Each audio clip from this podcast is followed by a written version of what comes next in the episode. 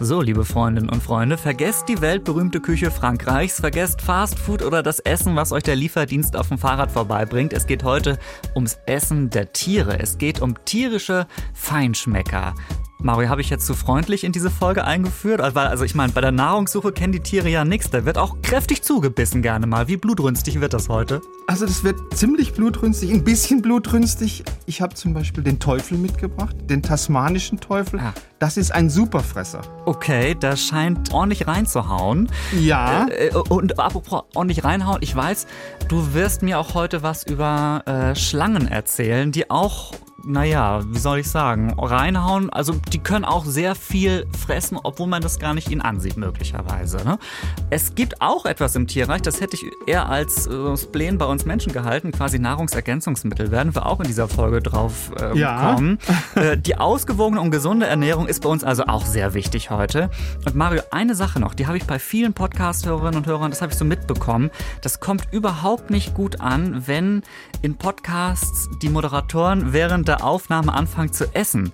Das machen wir heute nicht, aber bei uns könnte es heute äh, vielleicht mal so klingen. Na, was glaubst du? Welches Tier ist das hier? Welches Tier frisst hier? Ja, es ist schwer. Ich habe überhaupt, ich habe Nee. überhaupt keine Ahnung. Er schmatzt ziemlich. Süß, oder? Kannst du aber auch Ja. nicht erraten. Ich habe das Bild dazu gesehen und es sieht auch sehr, sehr süß aus. Es ist ein Stachelschwein, das hier gerade schon ordentlich reingehauen hat. Ich dachte mal, ein schönes fressendes Tier brauchen wir zu Beginn. Herzlich willkommen in dieser Folge. Wie die Tiere. Der Podcast von Bremen 2 mit Daniel Kähler und Mario Ludwig. Wie kommen Tiere eigentlich durchs Leben? Ganz anders als wir Menschen vielleicht? Oder gibt es da doch Parallelen? Und heute mal ganz speziell gefragt, gibt es echte Feinschmecker unter ihnen? Das klären wir heute in eurem Tierpodcast von Bremen 2 hier in der ARD Audiothek. Und ihr werdet sehen, ja doch, so ein paar Ähnlichkeiten zwischen Mensch und Tier gibt es auch bei diesem Thema. Darüber spreche ich heute mit Biologe Mario Ludwig wie immer. Ich bin Daniel von Bremen 2 und es ist wunderbar, dass ihr in dieser Folge mit dabei seid. Auch im Tierreich ist Nahrung nicht gleich Nahrung, Mario. Da gibt's schon so ein paar Spezialisierungen, kann man sagen. Mm, Wie sind die Tiere da so aufgestellt? Wer ist da vielleicht so besonders ausgefuchst? Also die Tiere sind da sehr breit aufgestellt. Es gibt Tierarten, die leben ausschließlich von Pflanzen, sind also reine Veganer. Es gibt andere, da steht nur Fleisch auf der Speisekarte. Es gibt Tierarten, die mögen beides. Und es gibt sogar Tierarten, die schrecken auch vor Aas nicht zurück. Die schrecken auch vor menschlichen Essensresten nicht zurück. Und wir werden es nachher sehen, es kann auch noch unappetitlicher werden. Okay, also ganz so unappetitlich wird's bei uns Menschen normalerweise nicht, aber Spezialisierung kennen wir ja auch. Also nicht jeder möchte ja Fleisch essen, äh, auch wenn das bei uns eher eine Entscheidung ist, die man aktiv trifft. Unsere Körper werden da ja normalerweise durchaus ähm, für ausgelegt. Gucken wir jetzt mal auf ein paar Tiere im Speziellen. Wer würdest du sagen, sind die echten Gourmets im Tierreich? Ja, also da hätten wir zum Beispiel die Koalas. Äh, Koalas, das haben wir ja in unserer Koala-Sonderfolge thematisiert. Die fressen ja von den 600 Eukalyptusarten, die es gibt, gerade mal 30. Also das heißt, die sind ziemlich wählerisch. Echte Feinschmecker, die sind aber auch Tiere, von denen wir das wirklich mit Sicherheit nicht erwartet hätten, nämlich Orcas. Also manchmal werden die auch Killer- oder Schwertwale genannt. Warum sagst du, äh, sind die Orcas Feinschmecker? Also Orcas sind dafür bekannt, dass sie kleinere Haiarten, aber auch andere Wale töten, aber dann nur die Leber fressen, nur die Leber und auf den Verzehr vom ganzen anderen Fleisch komplett verzichten. Also man hat zum Beispiel im Sommer 2017 am Strand von Guns Bay, das ist in der Nähe von Kapstadt, die Leichen von fünf toten weißen Haien gefunden. Das waren Haie, die waren so zwischen drei und fünf Meter lang und die hatten alle eine verblüffende Gemeinsamkeit, weil denen war mit chirurgischer Präzision die Leber entfernt worden. Und für die Wissenschaftler war dann sofort der Täter klar, ein oder mehrere Orcas.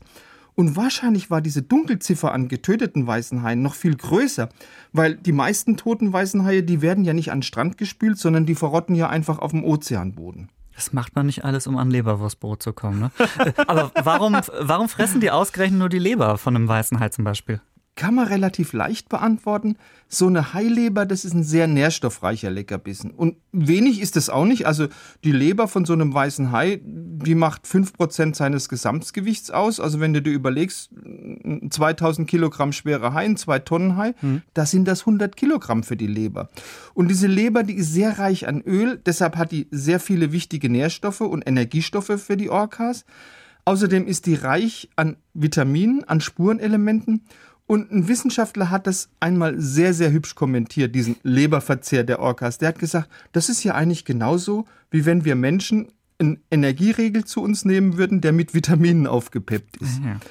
Und offensichtlich sind die Orcas so gute und so erfolgreiche Jäger, dass sie sich einfach leisten können, auf wirklich eine Menge Muskelfleisch zu verzichten und eben nur diese Leber zu fressen. Also manche Tiere, wie die Orcas, die wissen, was gut für sie ist oder haben das wahrscheinlich irgendwie im Instinkt und wissen, wo sie auch wichtige Nährstoffe herbekommen, auch wenn das manchmal vielleicht ein bisschen kompliziert ist, aber sie kriegen das tatsächlich hin. Äh, da machen wir jetzt einen Sprung von diesen Feinschmeckern zu echten Vielfraßen. Also es gibt ja sogar ein Tier, das so heißt, der Vielfraß da müssen wir uns das mal ganz genau angucken. Hat der wirklich so viel Appetit, wie man an seinem Namen vermuten kann? Nein, also der Name Vielfraß hat wirklich gar nichts mit einem riesigen Appetit zu tun. Sein weniger bekannter deutscher Name Bärenmarder, der passt eigentlich viel besser zum Vielfraß, weil Vielfraße, die sehen wirklich so aus, als hättest du einen Marder und einen Bären gekreuzt miteinander. Hm. Und dieser Name Vielfraß, der beruht einfach auf einer falschen Übersetzung, weil dieses Vielfraß, das leitet sich aus dem schwedischen Begriff Fjellfraß ab. Und das heißt so viel wie Felsenkatze. Also was ganz anderes. Und dieser arme Vielfraß, der wurde ja wegen seines wertvollen äh, Fells wirklich erbarmungslos gejagt und deshalb steht er heute in vielen nordischen Ländern auf der roten Liste, also der Liste der vom Aussterben bedrohten Arten. Mhm. Äh, dann jetzt aber die Anschlussfrage äh, an dich. Wer sind denn die wirklichen Vielfraße im Tierreich? Gibt es da welche? Ja, also natürlich der größte Vielfraß ist auch gleichzeitig das größte Tier der Welt, der Blauwal. Ein Blauwal frisst nur um seinen Stoffwechsel aufrechtzuerhalten bis zu sieben Tonnen Grill pro Tag. Also Grill, das sind so kleine Krebschen. Sieben Tonnen? Sieben Tonnen, das entspricht dem Nährwert, dass man sich das vielleicht besser vorstellen kann, von 70.000 Bananen. ja, okay, schön. Das klingt jetzt nach sehr viel, aber ähm, dieser Wal muss ja auch einen riesigen Körper in Betrieb halten. Äh, ich meine, so ein Wal ist bis zu 33 Meter lang und bis zu 200 Tonnen schwer. Hm. Ja, das heißt, gemessen an seinem Gewicht ist es prozentual gesehen keine große Sache. Bei der Zwergspitzmaus, die viel kleiner ist, sieht es ganz anders aus. Das ist wirklich eine der allergrößten Vielfraße im Tierreich. Auf alle Fälle, wenn du die Futtermenge im Verhältnis zum Körpergewicht betrachtest. Weil eine Zwergspitzmaus ist 5 Gramm schwer, frisst aber jeden Tag 10 Gramm, frisst also jeden Tag das Doppelte ihres Körpergewichts. Ja, versuch du das mal, ne? Äh, ja, eben. Die futtern richtig was weg, obwohl man das denen vielleicht auch gar nicht so ansehen würde. Du wolltest mir noch ein Tier raussuchen, Mario, hast du versprochen, das nun wirklich das Gegenteil vom Gourmet ist. Welches Tier ist so richtig gierig? Ja, jetzt kommt der Teufel. Ich habe es ja vorhin gesagt, der Ach, tasmanische der Teufel. Okay. Das ist der größte Schnellfresser im Tierreich. Und tasmanische Teufel, wer nicht kennt, ist so ein kleines räuberisches Beutetier, lebt in Australien. Und dieser Kerl kann innerhalb von 30 Minuten ein Beutetier, das 8 Kilogramm schwer ist, komplett fressen. Das sind 40 Prozent seines eigenen Körpergewichts. Also ich mache mal einen Vergleich, wenn es ein 80 Kilogramm schwerer Mann die gleiche in Anführungszeichen Fressleistung erreichen wollte, dann müsste der in einer halben Stunde 32 Kilo Steaks verputzen. Und ich glaube, das kriegt auch der schnellste Fresser unter uns Menschen nicht hin. Fand ich jetzt sehr nett, dass du, dass du den tasmanischen Teufel als kleinen Kerl bezeichnet hast. also der ist wirklich ein Vielfraß, kann man sagen. Der reizt äh, das äh, All-You-Can-Eat-Buffet so richtig aus und äh, frisst ziemlich viel in kurzer Zeit. Jetzt freue ich mich auf ein Tier, das für große Mengen definitiv mehr Zeit braucht, um die zu verdauen.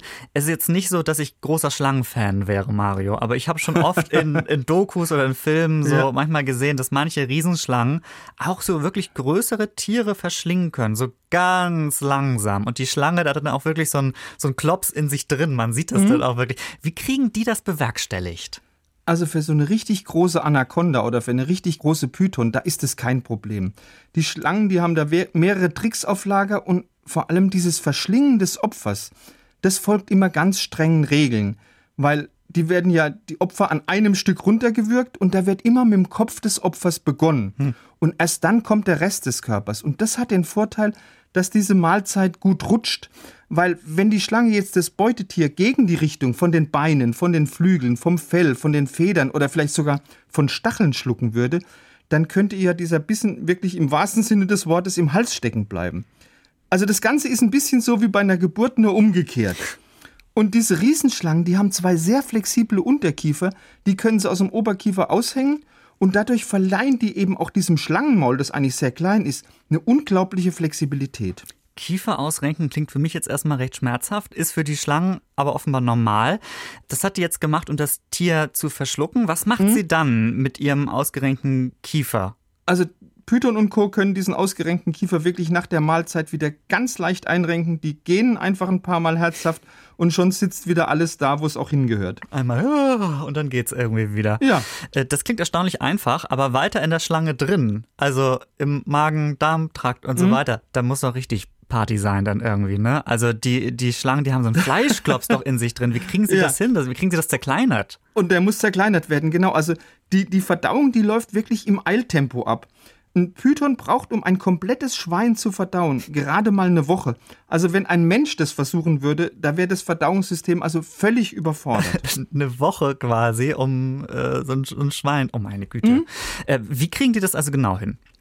Also zunächst mal produziert der Magen von diesen Riesenschlangen eine wirklich sehr große Menge von einer sehr starken Salzsäurelösung. Und diese Salzsäurelösung, die ätzt innerhalb von kürzester Zeit den Schädel vom Opfer weg. Das ist schon mal sehr gut. Und dann wird so nach und nach der restliche Körper zersetzt. Äh, jetzt wird es nicht so schön, mhm. weil diese Säure ist so stark, dass also innerhalb von wenigen Tagen dieses Beutetier wirklich ja, restlos in einen, sagen wir mal, mehr oder weniger homogenen Nahrungsbrei verwandelt wird. Aber man muss ja auch noch immer dieser gewaltigen Nährstoffmenge Herr werden und deshalb finden da im Schlangenkörper ganz umfangreiche Umbauten statt. Da schwellen innerhalb weniger Stunden der Darm und die Leber auf das Dreifache ihrer Normalgröße an. Hm. Allerdings muss man sagen, also die vermehren jetzt nicht die Zellen von Leber und Darm, sondern diese Vergrößerung, die wird äh, durch so einen Aufblaseeffekt bewirkt. Also da wird einfach der Blut- und der Lymphdruck erhöht.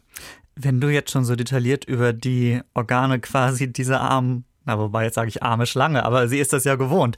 Äh, aber ja. so ein bisschen Sorgen mache ich mir dann auch so um das Herz der Schlange. Das muss doch ordentlich ackern irgendwie. Kriegt das das hin? Klar, also Herz und Lunge, die müssen bei der Verdauung von, von Riesenschlangen, die müssen Schwerstarbeit leisten.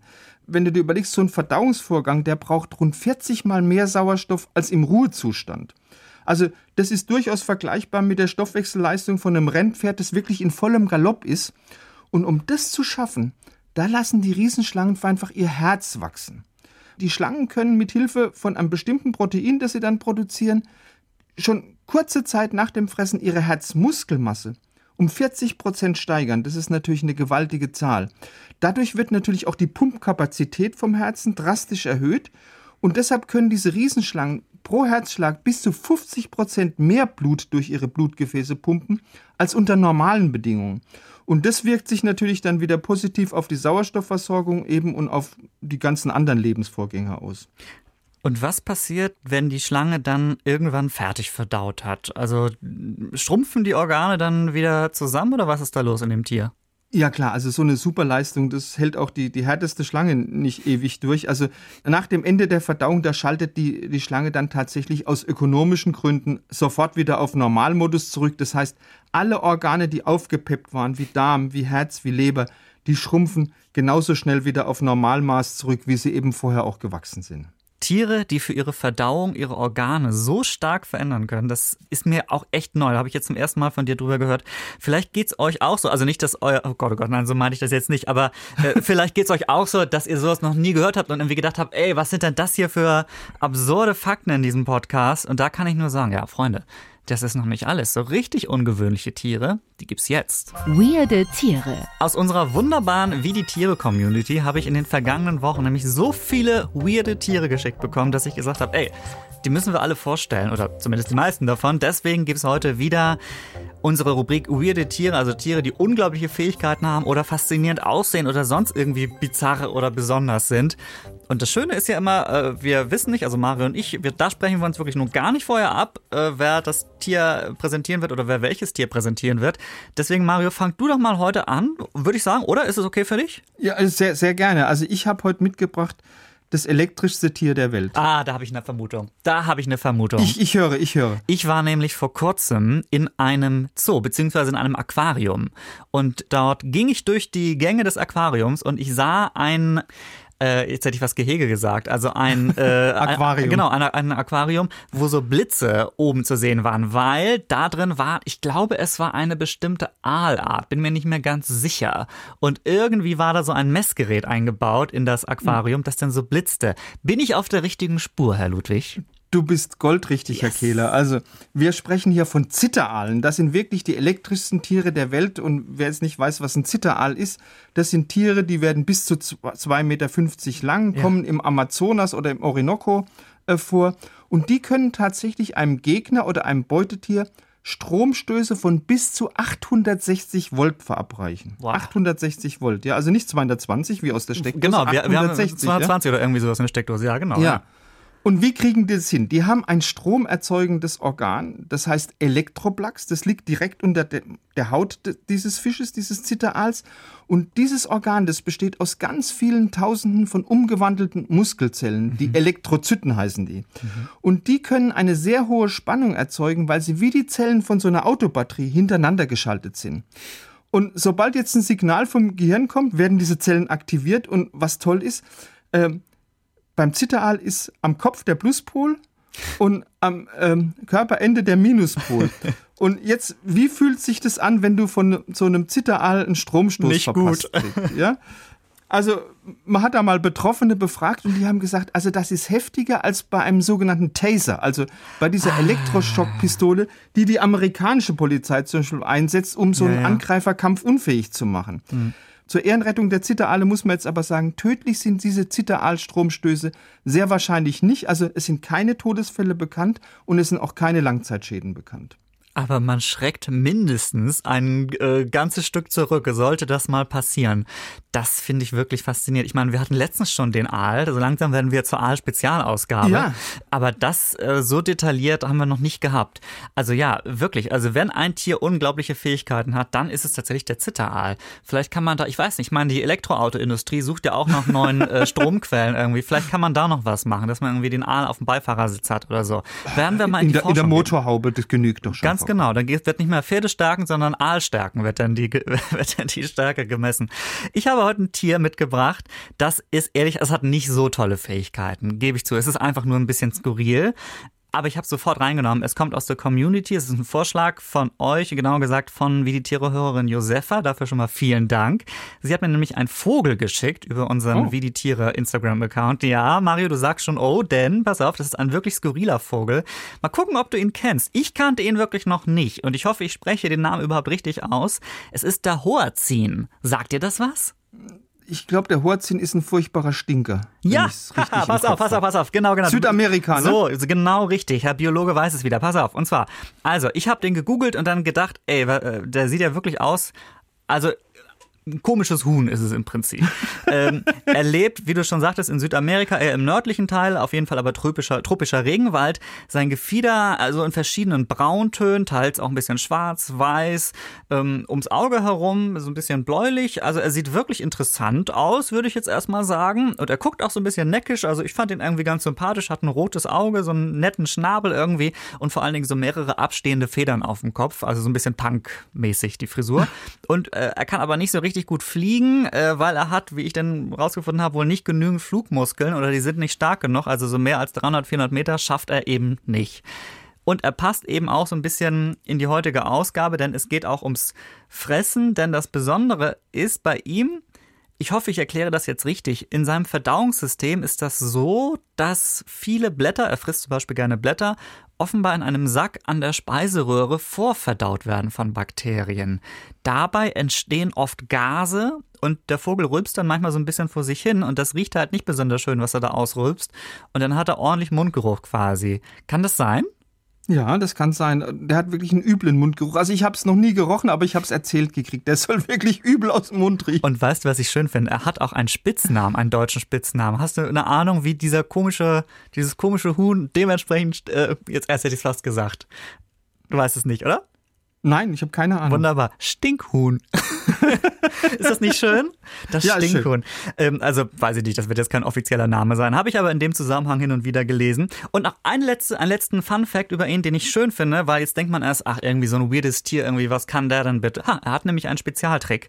Ähm, falls Angreifer kommen oder so, baut er sein Nest immer über Seen oder Flüssen. Im Notfall kann er dann, beziehungsweise seine Küken, die können ins Wasser springen und wegschwimmen. Finde ich schön, dass er irgendwie diesen Spezialfakt oder dieses Wissen irgendwie hat, dass er das sicherheitshalber so baut. So. Ich finde das eine elegante Lösung. Es ist- ne? genau, das ist sehr es ist- elegant, ne? Sehr elegant. Also wirklich ein interessantes Tier, wobei übrigens noch gar nicht alles geklärt ist, wer da mit wem wie verwandt ist und so weiter. Also auch ein spannendes Tier, wo noch dran geforscht wird, vermutlich. Deswegen danke, Josefa, für diesen tollen Vorschlag. Habe ich noch nie vorher gehört. Ähm, schreibt uns gerne immer weiter über Instagram oder bremen2.de, wenn ihr auch noch Vorschläge habt für weirde Tiere, die hier in diesem Podcast vorkommen sollen. In dieser Wie die Tiere Folge geht's ums Essen, ums Fressen, um Ernährung im Tierreich. Ein paar Feinschmecker und viel Fraße habt ihr schon kennengelernt heute. Und jetzt kommen ein paar Tiere, also was die machen, das hat sich sehr komisch angehört, Mario, als du mir das letztens so geschrieben hast, stichwortartig. Da hast du geschrieben, es gibt Tiere, die ganz gezielt Erde fressen. So, da sollen wir drüber sprechen. Klar, aber also, das müssen wir ein bisschen erklären, glaube ich. Welche Tiere sind das erstmal? Also es sind etliche Tierarten, die das machen. Das sind Menschenaffen, das sind Elefanten, das sind Papageien und die frönen alle der sogenannten Geophagie. Das heißt, die fressen nicht nur unabsichtlich Erde, sondern die fressen ganz gezielt Erde. Also wirklich, ja, Erde halt. Äh, das klingt so ein bisschen unappetitlich, aber ich, eigentlich hätte ich gedacht, das klingt sinnlos, aber wenn du sagst, es gibt sogar diesen Spezialbegriff, Geophagie war das? Phagie. Genau, dann wird das irgendwie einen Sinn wahrscheinlich haben. Warum machen die das? Also so ganz hundertprozentig weiß man das nicht, aber sehr wahrscheinlich dient dieses Erdefressen zum einen, um eigentlich den eigenen Mineralhaushalt aufzupeppen und zum anderen, um Nahrung auch zu entgiften. Weil es gibt so bestimmte Tonpartikel, die ja in der Erde drin sind, und da hat die Wissenschaft herausgefunden, die haben reichlich negative Ladungen auf ihrer Oberfläche. Und diese ganzen Pflanzengifte und Bitterstoffe, die in der Nahrung enthalten sind, die sind meistens stark positiv geladen. Das heißt, da kann eine Bindung stattfinden und dadurch eben diese Bitterstoffe bzw. diese Gifte entgiften. Ein gutes Beispiel wären da zum Chinin oder Tannin als Bitterstoffe. Mhm. Also das hat möglicherweise was Verdauungsförderndes. Ähm, Genau. äh, Nahrungsergänzungsmittel wäre da wieder das Stichwort, ähm, was wir vielleicht irgendwie als Tablette kaufen. Die Tiere wissen, wo sie das in der Natur finden. Die beißen einmal beherzt äh, in die Erde quasi. Na, wahrscheinlich so nicht, aber die schnappen sich so ein bisschen Erde auf jeden Fall. So, und der krönende Abschluss in dieser Folge, den machen Tiere, mh, die wirklich etwas sehr Unappetitliches tun. Also wirklich sehr. Die essen nichts Frisches, die essen was, das ja, wie soll ich sagen? Also das war Hinten schon mal, rauskommt. das war schon mal durch. Ja, sie essen Kot, Mario. Warum das denn jetzt? Auch da differenziert die Wissenschaft. Es gibt Tiere, die fressen ihren eigenen Kot, andere Tiere fressen den Kot von anderen Tierarten. Ähm, Da gibt es sogar in der Wissenschaft ganz tolle Namen dafür. Da wi- unterscheidet die Wissenschaft wirklich fein säuberlich. Da gibt es die sogenannten Autokoprophagen, das sind also Tiere, die ihren eigenen Kot fressen oder den Kot von Artgenossen fressen. Und dann gibt es noch die Allokoprophagen, das sind Tiere, die ernähren sich von den Exkrementen von anderen Tierarten. Ach, guck an, das macht einen Unterschied.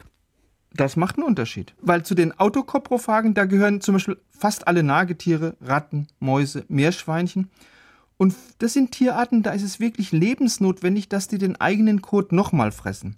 Weil das Verdauungssystem von diesen Nagetieren, das ist, weil die Enzyme fehlen, nicht in der Lage, die Nährstoffe beim ersten Mal, also bei der ersten Verdauung, ausreichend zu resorbieren. Also man weiß, dass Pflanzenfresser, die keine Wiederkäuer sind, dass die nur 50 Prozent von den Nährstoffen, die in der Nahrung enthalten sind, bereits im ersten Verdauungsprozess verwerten.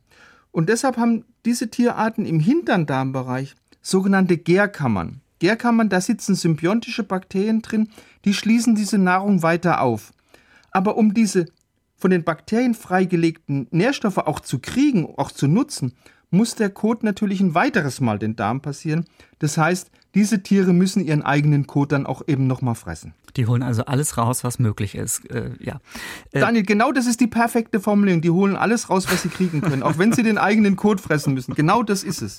Äh, Du hast aber gesagt, manche fressen auch den Kot anderer Tiere. Warum das jetzt? Ja, das ist ja eigentlich auf den ersten Blick ein noch ekelerregenderes Verhalten. Aber ähm, auch das hat einen bestimmten Zweck, diese Allokoprophagen, das heißt die Tiere, die sich von den Exkrementen von anderen Tierarten ernähren, also Mistkäfer, Fadenwürmer, ganz viele Milbenarten, die sorgen ja durch diesen Verzehr von Exkrementen für einen geschlossenen Stoffkreislauf in unserem Ökosystem, weil die schließen das anfallende organische Material, also den Kot, auf und nutzen dann eben diese Moleküle, die dann durch die Spaltung anfallen, für ihren eigenen Energiestoffwechsel, für ihren eigenen Baustoffwechsel. Mhm. Und weil die Tiere ja eben selbst Teil unseres Nahrungsnetzes sind oder des Nahrungsnetzes eines Ökosystems sind, werden eben diese organischen Stoffe dem Stoffkreislauf wieder zugeführt. Also ausgesprochen nützlich. Das heißt, auch Sie, wenn ich das richtig verstehe, auch Sie werden ja irgendwann wieder gefressen. Das heißt, es ist ganz ein großer Kreislauf irgendwie. Das alles ist ein großer Kreislauf mit ein bisschen Code dabei. Ja, the Circle of Life. Mhm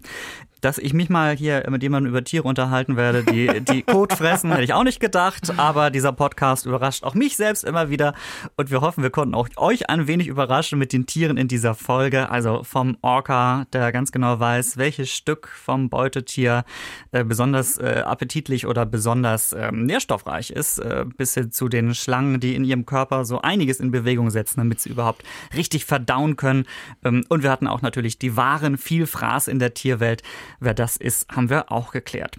Und ähm, da bleibt uns jetzt noch die Frage, Mario, äh, wenn wir uns jetzt mal alle Tiere angucken heute, welchem Tier fühlen wir uns am nächsten verbunden? Der Vielfraß? Äh, Habe ich auch zuerst gedacht, der Vielfraß, vielleicht ja. der ja eigentlich gar nichts Böses macht, ja, sondern nur, nur Opfer einer, einer Namensverwechslung ist. Ja, Nein, also ja. Hm. Der, der, tasmanische Teufel, den fand ich schon.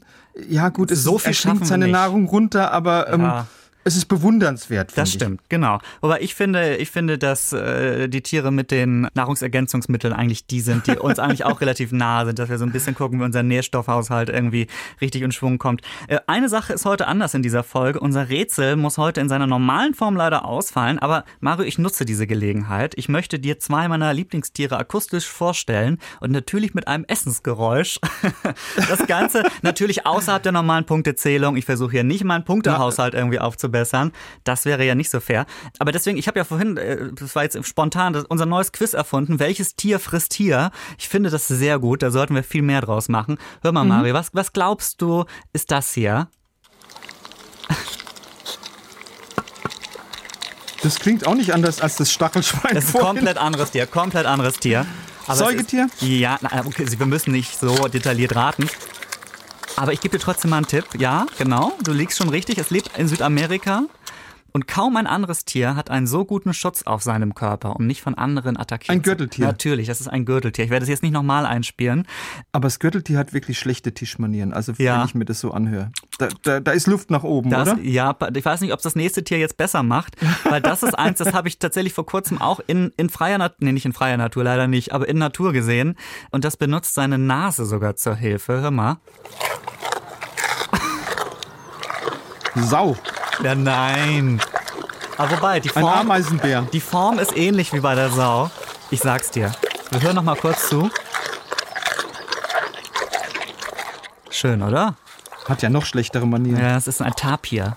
Ein Tapir, okay. Also du bleibst in Südamerika. Ich bleibe Südamerika treu heute, so tierthematisch. Also mein Traum wäre sowieso mal ein Tapir, ein Gürteltier und ein Ameisenbär füttern zu dürfen. Und wenn noch ein Stachelschwein okay. in der Nähe ist, gerne auch. Also falls ihr da draußen irgendwie gute Connections in eine Tapirpflegeanstalt habt oder irgendwie so, wo ich das mal machen könnte, sagt mir gerne Bescheid. In unserer nächsten Folge wird es ein bisschen appetitlicher. Wir gehen von der Ernährung weg, eher in Richtung Familienleben quasi. Verraten wir schon, was wir dann machen? Wir gehen in die Geriatrie, oder? Ja, wir gucken mal, wie das eigentlich ist, wenn Tiere alt werden. Du hast es jetzt ein bisschen wissenschaftlicher ausgedrückt, aber wir meinen beide das Gleiche, das ist die Hauptsache. Genau. Es geht um die Omas und Opas im Tierreich, unter anderem. Eine wirklich sehr schöne Folge wird auch das. Freut euch schon mal darauf. Folgt uns, wie gesagt, gerne auf Instagram, da heißen wir wie die Tiere. Und wenn ihr uns schreiben wollt, geht das da sehr gut, aber natürlich auch auf bremen2.de im Kontaktformular. Das kommt auch alles bei uns an. Und bis dahin sagen wir Tschüss. Danke fürs Einschalten. Bis zur nächsten Folge. Tschö. Tschüss. Wie die Tiere. Der Podcast von Bremen 2. Alle Folgen in der ARD Audiothek.